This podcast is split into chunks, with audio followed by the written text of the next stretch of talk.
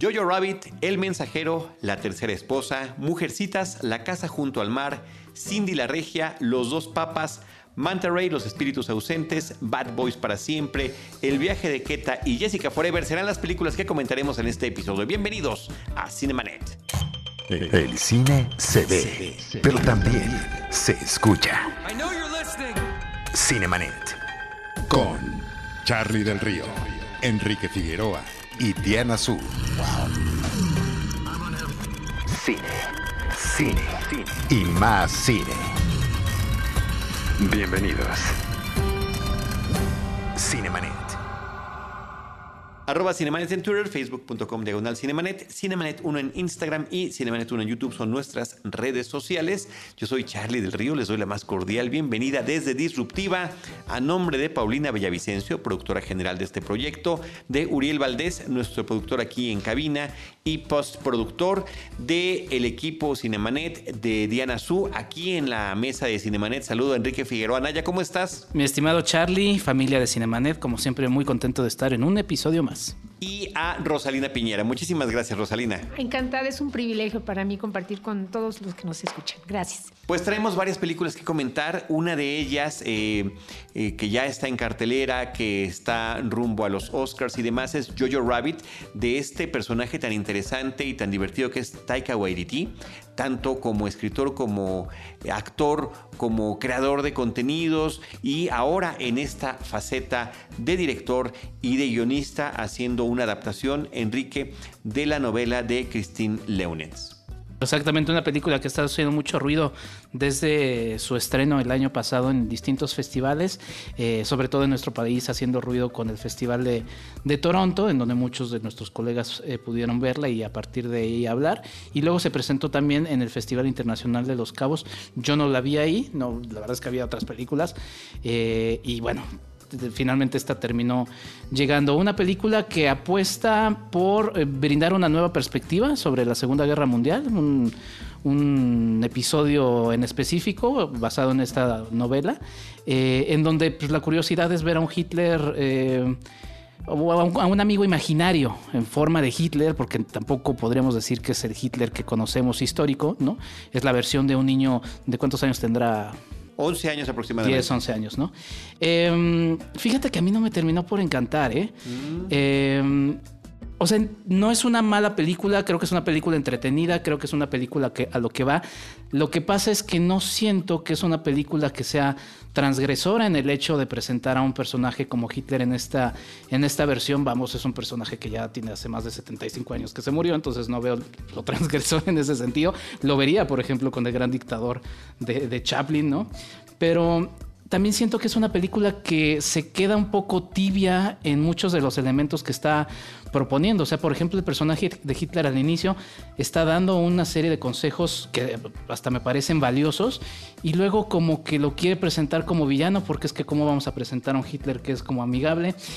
Y creo que se queda en eso la película, como diciendo, ¿cómo vamos a presentar esto así tan y como que se baja un poquito de nivel y dice, bueno, no lo vamos a hacer tan así. Creo que, termina siendo, a mi parecer, una película que queda en esa, en esa tibieza y, está bien, o sea, termina siendo una película entretenida, pero yo no veo esos elementos que, que le marcan de de, transgresora ni de, ni de. Ni creo que se proponga este asunto de ser Pero es lo que se ha estado, es, lo que se ha estado mencionando. imagínate, si el gran dictador ya había hecho la parodia de Hitler antes de que Hitler eh, iniciara la Segunda Guerra Mundial, o sea, por el amor de Dios, ¿no? Pero además también es una película que no, o sea, me pareció más en el, en el, en el, en el tenor de La ladrona de libros, que tampoco creo que sea una película tan extraordinaria. O sea, siento que no es una película que que va más allá. O sea, por ejemplo, hay otros elementos que terminan siendo este típico asunto de la bandera norteamericana, por ejemplo, al final, que me parece un poco...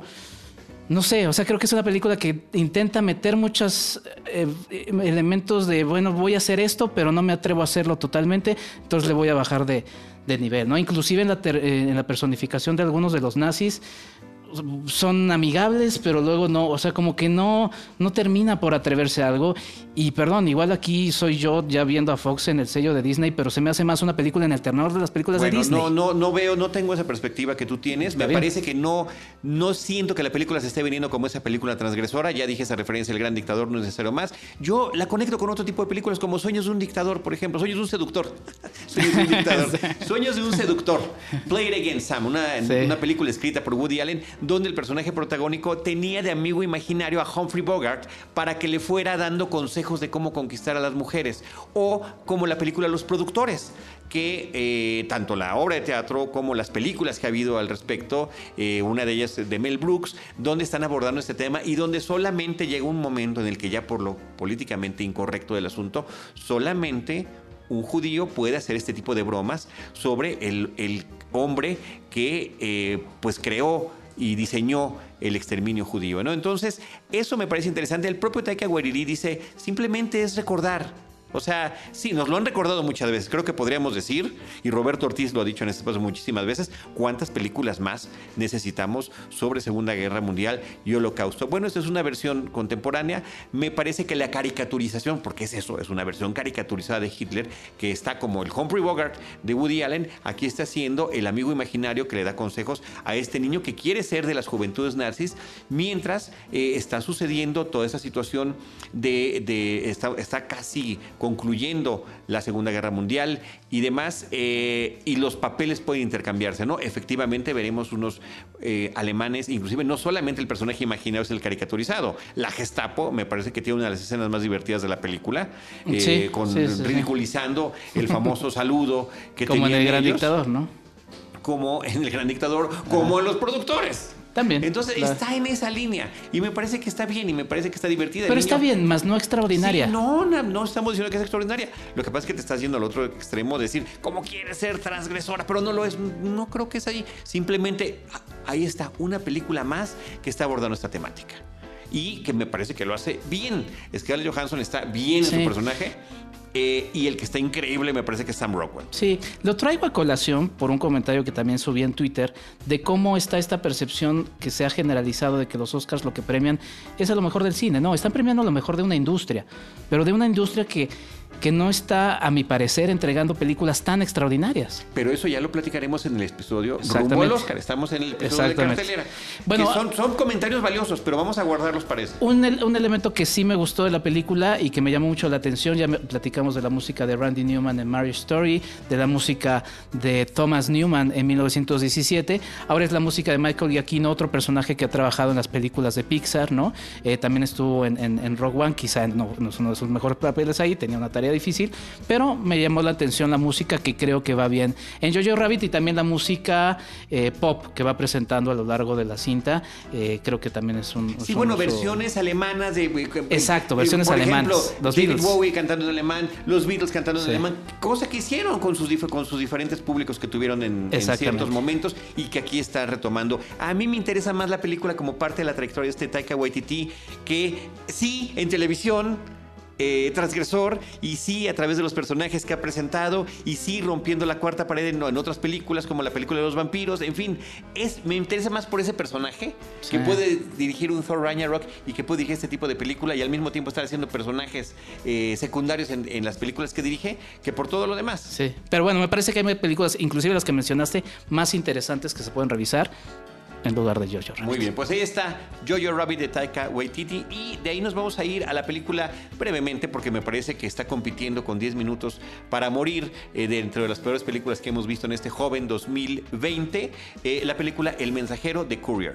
Exactamente, una película que te, decía Charlie, me, me, recuerda un poco a, Duro de Matar, porque es un personaje, son dos personajes que terminan atrapados en un edificio y tienen que escapar un poco de ahí para, para poder este pues sobrevivir. Eh, ¿Cuál es el asunto? Un testigo protegido. Ah, vemos un poco lo mismo que en 10 minutos para matar a un actor de gran trayectoria como Gary Oldman en un papel que también, o sea, se ve de esos papeles que le dieron el cheque, se quedó en una sola locación, lo filmaron en 30 minutos y se acabó su papel.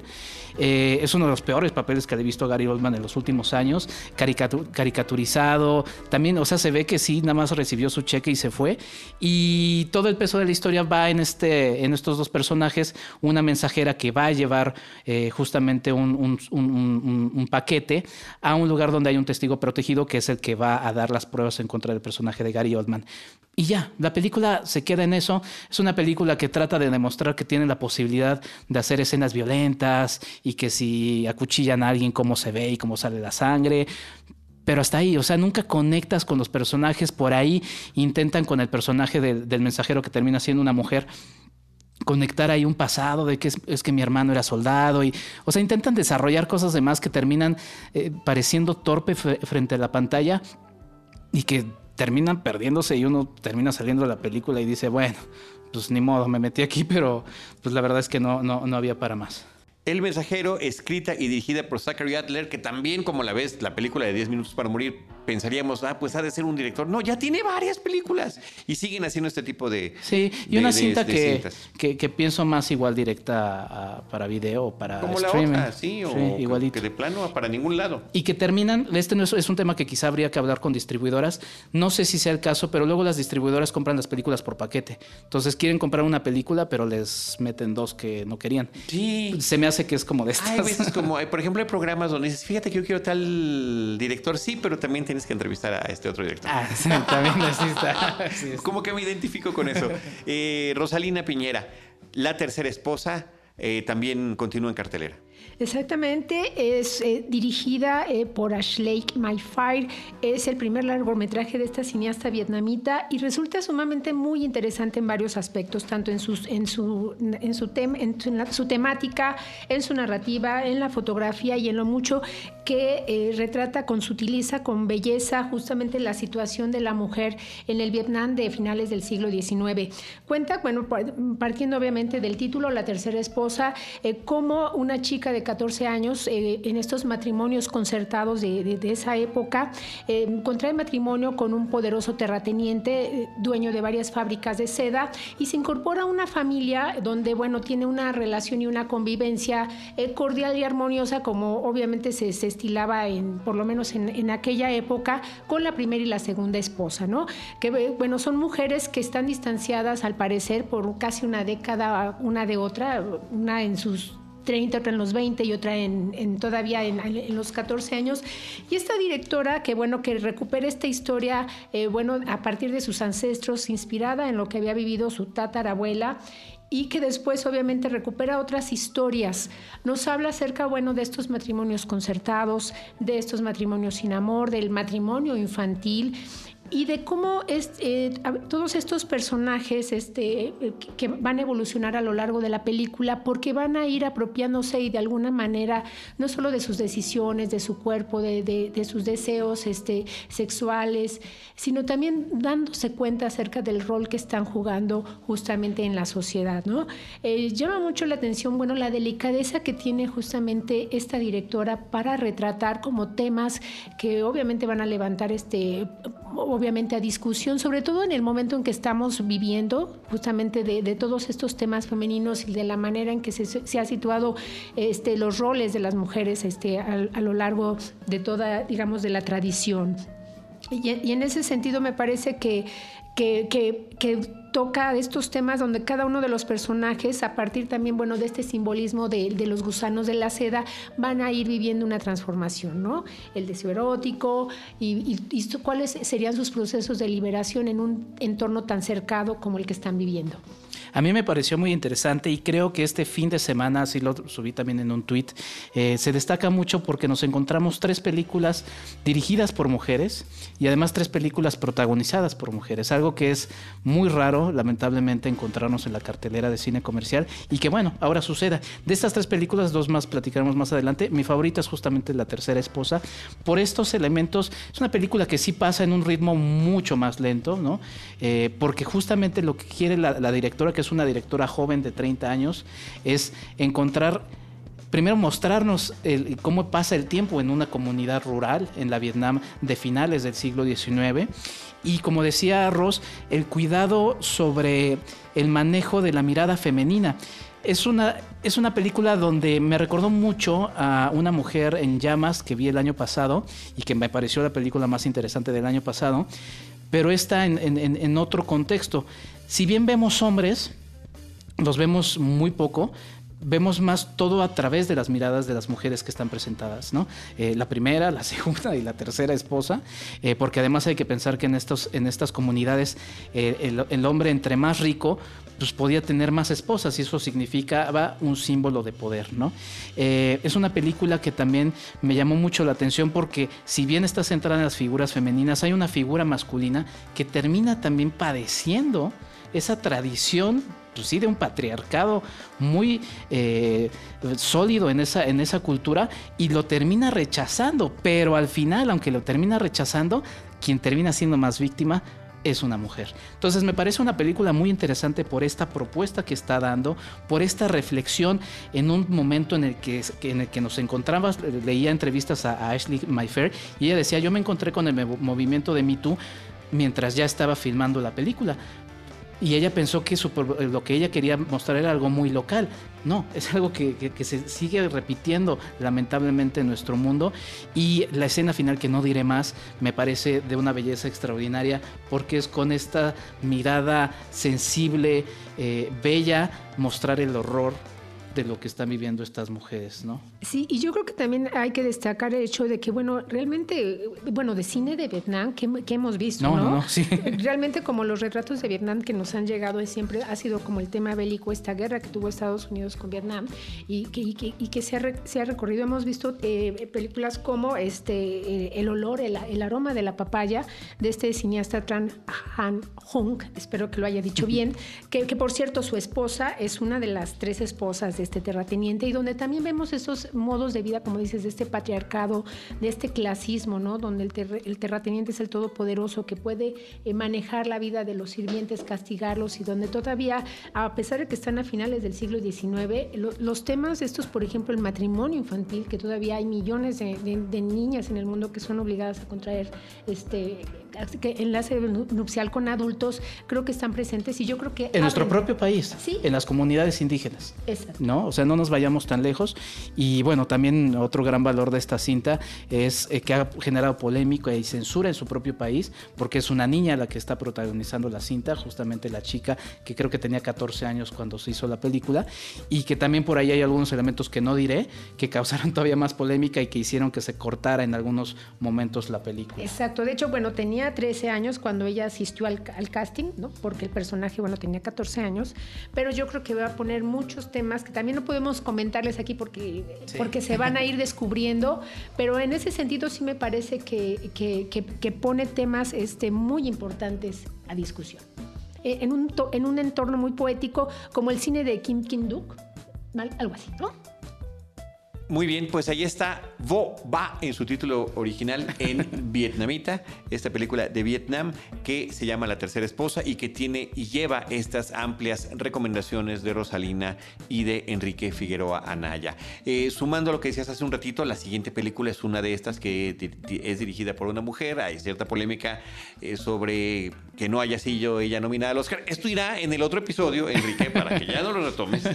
Mira, no seré tan duro en, este, en esta versión porque te digo, o sea, la verdad es que encontrarse con tres películas dirigidas por mujeres y protagonizadas por mujeres es algo muy poco común en nuestra cartelera de cine comercial.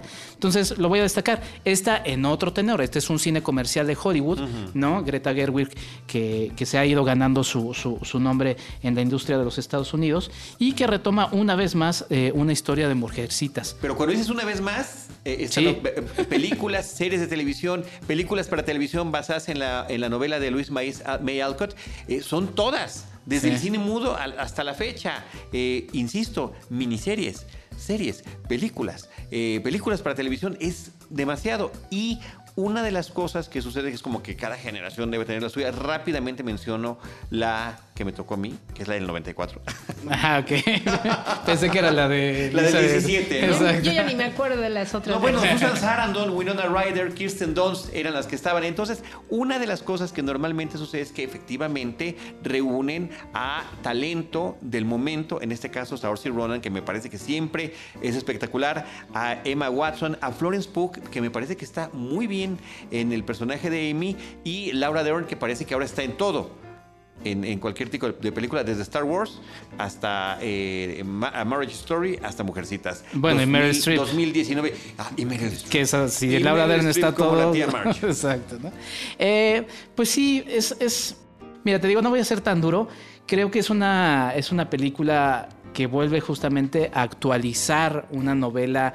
Pues ya con sus varios años encima, y que también podría poner a discutir este tema de qué tan válido es actualizar con la mirada actual una novela cuyos elementos la hacen muy propia de una época, ¿no?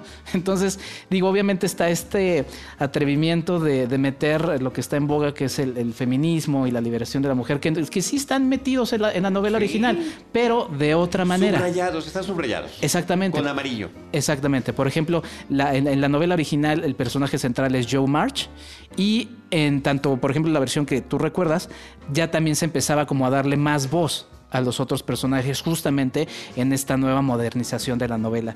Aquí lo nuevo que hace Greta Gerwig es como ir mezclando las historias, entonces empezamos con el final de las otras películas y lo va mezclando. Creo que eso termina siendo un poco eh, confuso al Sí, inicio me parece, co- coincido. porque uno va encontrando, o sea, ya después dices, ah, hay un juego de colores que te va marcando cuál es el pasado y cuál es el futuro. El pasado es mucho más luminoso, Dorado. colorido. Y el futuro es azul, eh, monocromático, triste, ¿no? más triste, más nostálgico. Pero te pierdes. Si te pierdes porque ellas se ven igual.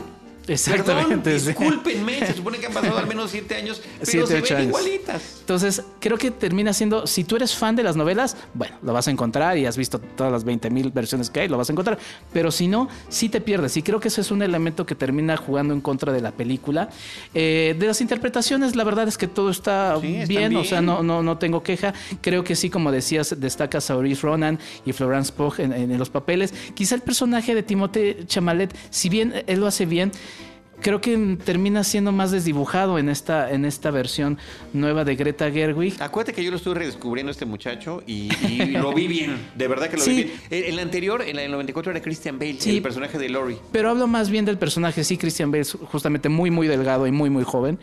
Eh, pero también otro elemento que quizá me resultó. Ah, bueno, uno que sí me gustó fue los momentos visuales de la cinta. Hay, hay varios bailes por ahí. Creo que esos juegos me gustan. Inclusive al final, otra escena que tiene que ver con el final, que es el ensamblaje del objeto final que, que- al que aspira Joe March.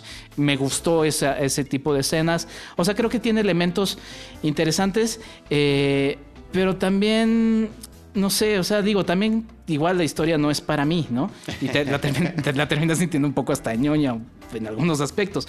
Pero, eh, bueno, o sea, quizá lo que termina haciendo es que termina traicionando algunos de los elementos originales de la novela eh, por esta actualización. Entonces, no sé, o sea, se tiene que volver a actualizar una novela que, te digo, tiene elementos fundamentales que la Yo lo que opino es que la vayan a ver antes de que llegue la siguiente versión. Entonces vayan a ver ahorita de una vez es- esta, esta cinta. Me parece que está bastante aceptable y efectivamente si alguien quiere ver esta historia clásica de la novela en una versión con actores contemporáneos, pues aquí está. Y, pues sí, bueno, está bien. Iba a mencionar de los Oscars, pero escuchen nuestro especial. ya iba, ya ves, ahí vas para allá. Sabía, por eso te hice la advertencia. Eh, seguimos de Mujercitas, eh, Little Women. Eh, vamos con la película La casa junto al mar. Pero bueno, en el pasado este Tour de Cine francés, eh, bueno, se estrenó esta película eh, de este director, eh, Robert Guédiguian, ¿no? Que bueno, ya, ya, ya ha estrenado varias películas. Aquí que nos cuenta a partir de una reunión familiar de tres hermanos que, bueno, regresan justamente al pueblo natal para ver a, a su padre que ha sufrido este, pues un infarto cerebral y que ahora se encuentra como muy cercano a la muerte. Y a partir como de esta, de esta reunión, de este, de este centro, de este núcleo este, eh, muy, muy filial, nos habla acerca de temas como la migración, como la manera en que obviamente los pueblos están perdiendo su esencia justamente por el capitalismo voraz de que tienen que vender las propiedades, de cómo van cambiando obviamente la geografía justamente de, todos estos entornos rurales en, Francia. Es una película que, bueno, como les decía, forma parte de de cine francés, ahorita se encuentra en Cineteca Nacional, estuvo también en, cartelera y creo que vale mucho la pena porque a, pesar de que, bueno, está situada en Marsella, creo que toma este, temas que, que, bueno, que a todos nos atañen, que son temas universales por ejemplo, este, un, hermano que, el hermano mayor que, es, que vive con el papá y que está, que es dueño de un restaurante y que intenta de alguna manera ayudar a todas estas clases desprotegidas, brindando en el restaurante familiar, pues comida que ya no es accesible para todos. Eh, el, hermano del medio, que bueno, está un poco amargado porque de repente, después de haber entregado toda su vida este, al trabajo, obviamente estos reacomodos de, de la economía de repente lo obligan a una jubilación este, muy pronto, eh, muy pronta y, temprana. Y está este, Ángel, que es una actriz de teatro y que de repente no se ha dado espacio para el amor y que de repente lo encuentra en, en, un chico eh, pues que tiene una, una historia este, personal pues poco favorable. Entonces, bueno, refugiados, inmigrantes, el clasismo, el capitalismo, la inseguridad de las empresas, pues son, son temas obviamente que de alguna manera golpean no solo a las familias, sino también a los pueblos y yo creo que esta película, La Casa junto al Mar, los retrata de manera eh, muy fiel y sobre todo en un entorno muy cálido. Yo creo que todos, este, es, esta, es estas películas que, que, nos obligan también a, revisar cuáles son las reuniones, las relaciones que tenemos con nuestros hermanos, con nuestros padres y sobre todo con la tierra que nos vio nacer. Pues ahí está esta película, La Casa junto al Mar. La Ville es el título original. Eh, Robert eh, o Robert Redigan, debe ser el nombre del director producido en francés. Se habla en francés, hay partes en árabe justamente por el tema la migración que estabas comentando. Y bellísima la película. Muy bien, pues ahí está la recomendación de Rosalina Piñera para esta película. Y Enrique Figueroa Anaya nos va a comentar ahora, que lo vi muy emocionado porque fue la premier de Cindy la Regia. Yo de entrada digo, nada más tanto por el póster de la película, por la cuestión temática, pues vi sin haberla visto todavía, queremos verla y platicar un poquito más de ella, Lady Rancho que era la citadina que termina en provincia y ahora es la provinciana, si bien de una ciudad como Monterrey, pero que viene a la capital. Sí, eh, es que bueno, podemos hablar de la película desde distintos puntos de vista. Eh, por ejemplo, ahorita que marcabas el asunto del arte, pues quizá contrasta un poco con con lo que terminará siendo un poco la oferta final de la película, eh, pero creo que termina siendo muy llamativo para atraer a, la gente a, ver esta película. Mm, es una cinta comercial eh, dentro de una distribuidora como Videocine, que también en este caso está produciendo, que yo lo he dicho en muchísimas ocasiones, Videocine la verdad es que si algo por algo se ha caracterizado es por por abrir eh, la propuesta a distintos eh, tipos de películas, si bien los ubicamos más por su cine de comedias románticas, apoyado a películas como, como Ellos Vuelven, eh, se me fue el nombre de esta película, Vuelven, de, Vuelven exacto, como películas de, terror, la verdad es que ha hecho de todo. Entonces, bueno, ahora lo que hace es otra película de, de comedia pero con un elemento muy interesante. Es una película que dirige una mujer que es Catalina Aguilar Mastreta. Eh, también aparece en el crédito Santiago Limón, pero Catalina es, la directora de la cinta. Eh, que, que el guion lo escribe María Hinojos. El personaje sí está basado en un personaje que crea un hombre que es Ricardo Cucamonga, pero finalmente termina siendo la película a través de la vista de una mujer. Eh, actúa como Cindy la Regia, Cassandra Sánchez Navarro. Vemos por ahí a Regina Blandón, a Diana Bobbio, a Nicolás Ortiz Monasterio. Vemos a Isela Vega, pero vemos un, mosaico de personajes femeninos muy interesante que no terminan siendo eh, más bien terminan siendo personajes eh, muy libres como mujeres y Cindy sí proviniendo de un lugar que dice es que es que eh, Monterrey no es provincia, ¿no? O sea, San Pedro, o sea, no es provincia, ¿no? o sea, San Pedro, París y todo, lo cual es parte de la, de la gracia de este personaje, pero es un personaje que termina teniendo una transformación a partir del contacto con estas mujeres que viven en la Ciudad de México y que le demuestran que hay otra forma de liberarse y de que ella se sienta cómoda consigo mismo. Creo que por ese mensaje, por la forma en la que se nos presenta de una película de cine comercial que termina teniendo mucho más penetración que una película como La Tercera Esposa. Lamentablemente nos encantaría que tuviera más penetración, pero es también la forma de llegar. Y finalmente son, estamos hablando de un gusto de los públicos. Entonces creo que llegar a meter este tipo de mensajes en una cinta que además también va a viajar al interior de la República con, con, chicas que tendrán este tipo de problemas, ¿no? De que las están casando ya con alguien, eh, de que muchas tradiciones que están ahí. Creo que es una cinta que propone en ese tema y, lo, aplaudo igual otra vez, ver a una directora mujer en este tipo de producciones y haciéndolo muy bien. Bueno, pues ahí está Cindy la Regia, que continúa en cartelera. Por otra parte, también continúa en Netflix la película Los dos papas. No habíamos tenido la oportunidad de comentarla, Rosalina. Este eh, encuentro entre el uno de los aspirantes que podrían ser al siguiente papa y otro que está decidiendo si va a dejarlo, una conversación ficticia eh, con dos grandes intérpretes que son eh, Jonathan Price y Anthony Hopkins y que resulta una película muy entretenida y que sin ser oficial pareciera oficialista. Creo que con todo y las críticas que ha habido eh, a ambos individuos por sus trayectorias, por su forma de ser y demás, me parece que al final quedan los dos bien parados en una película que resulta entrañable. Exacto, eh, dirigida por Fernando Meireles. Ni más ni menos, por cierto. Exacto, que, que, nos dejó impactados al mundo entero con esta película de Ciudad de Dios y que yo creo que tenía, que tiene entre manos, pues, este, un, tema yo creo que, que, podía haber levantado y que ha levantado yo creo que mucha controversia, ¿no?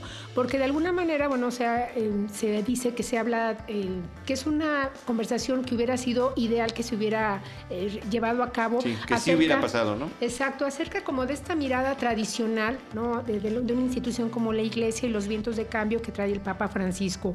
Y obviamente, bueno, pues este encuentro entre dos mentalidades, como en dos posturas como muy opuestas, en un momento, bueno, pues que, bueno, un momento que años que, que, la, que, esta, que la institución eh, católica obviamente ha enfrentado como momentos muy críticos, ¿no? los, este, las crisis de fe, ¿no? La pérdida de creyentes, de, eh, eh, y es decir, y, todo, y todos los temas que, obviamente que, la rodean y donde obviamente unos hablan acerca de que hay que ser como menos rígidos, mientras que, que, por ejemplo, el, el, Papa Benedicto XVI como que mantiene como esta postura de que una casa, en este caso la Iglesia Católica, tiene que tener unos muros muy fuertes justamente para poder este, pues dar este, fe, este, amor ¿no? y, y su mensaje al mundo entero.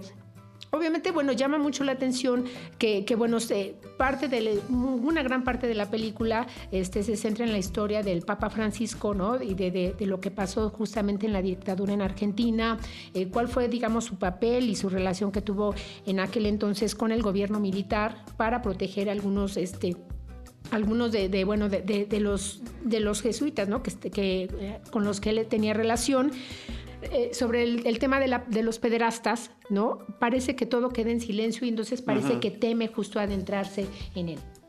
Pues sí, pero al final de cuentas, al menos, al menos ahí lo deja, ¿no? Como eh, sugerido de las pláticas importantes entre este modo de vista conservador de Benedicto y el supuesto eh, modo más contemporáneo de ver las cosas del Papa Francisco. Parece ser una producción para esta plataforma que es Netflix. Eh, por otra parte, Enrique, está Manta Raid, Los Espíritus Ausentes. Así es, una película que se estrenó el año pasado como parte del 39 Foro de la Cineteca del Foro Internacional de Cine de la Cineteca Nacional es una película de Tailandia, eh, filmada por, y aquí, pues, la verdad es que mi tailandés seguramente apestará, Futifong Feng o Peng o como ustedes gusten, y eh, que me parece un viaje, es, la verdad es que es, literalmente un viaje por la selva tailandesa.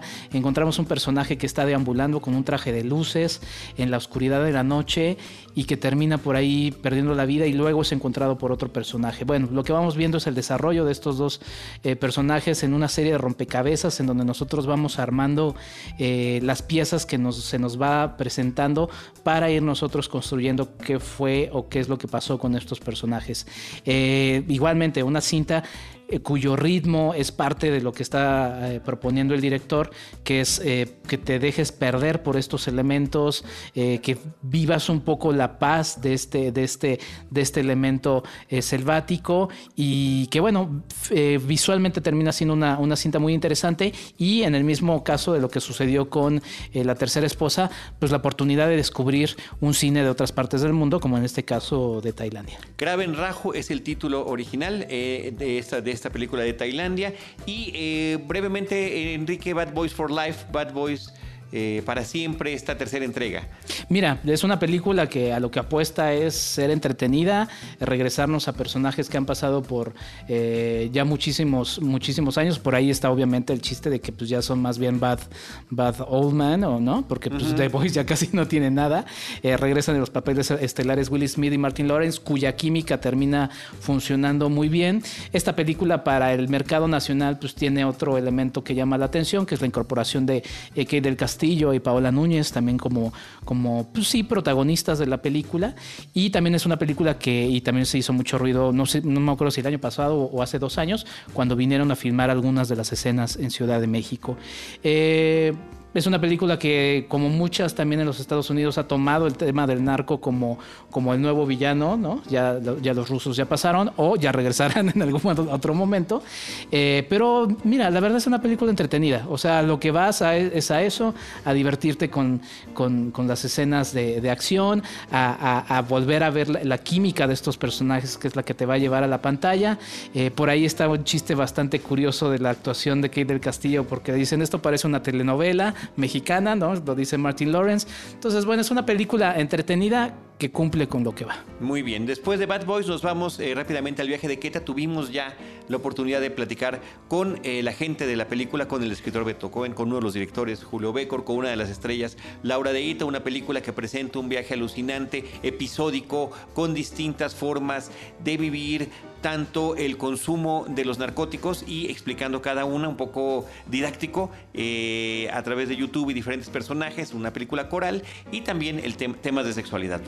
Sí, y bueno, con un elenco bueno, increíble, Regina Orozco, Leticia Guijara, Patricia Reyes Espíndola, Alberto Estrella, Gabriel Retes, y que cuenta pues la historia de Queta, que es interpretada por Maite Vallejo, una joven, bueno, con su pelo rosa y toda una, una apariencia muy exótica, este, muy llamativa, que no logra encontrar trabajo.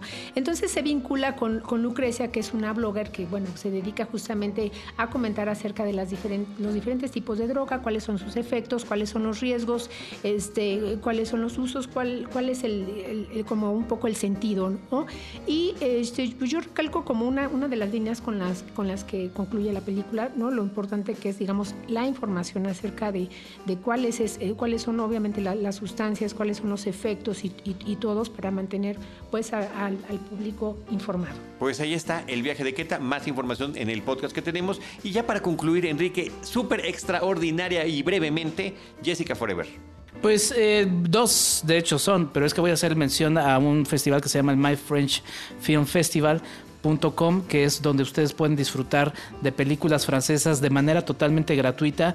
No solamente se ve en el cine, en el cine, sino también en la computadora, en, las, en, los, en los dispositivos móviles. Y la verdad es que My French Film Festival para el mercado mexicano ofrece películas gratuitas que valen mucho la pena. La verdad es que no me adentré a, a todas, pero vi Jessica Forever que me llamó la atención. Es una película que plantea la historia de una diosa, protectora, madre o todos en una, de un grupo de huérfanos que son perseguidos por el gobierno de esa región que no sabemos si es Francia, quizás lo más lo sabemos porque pues hablan francés, pero de ahí no tenemos mayor pista y terminan siendo perseguidos por un grupo de drones que lo único que quieren es matarlos. Estos huérfanos tienen un pasado oscuro y esta mujer que les digo puede ser todas las cosas en una, eh, termina siendo la única que les da eh, el afecto. Me pareció una película, bueno, es una película que de hecho desde el título, porque el título, la tipografía te marca estas películas como Legend, Excalibur, ¿no? Como de estas películas de fantasía de los años 80, pero sin el presupuesto de eso, entonces lo que terminan resolviendo es presentarlo en el presente, pero ya con esos elementos te hace pensar en un cine de ese tipo.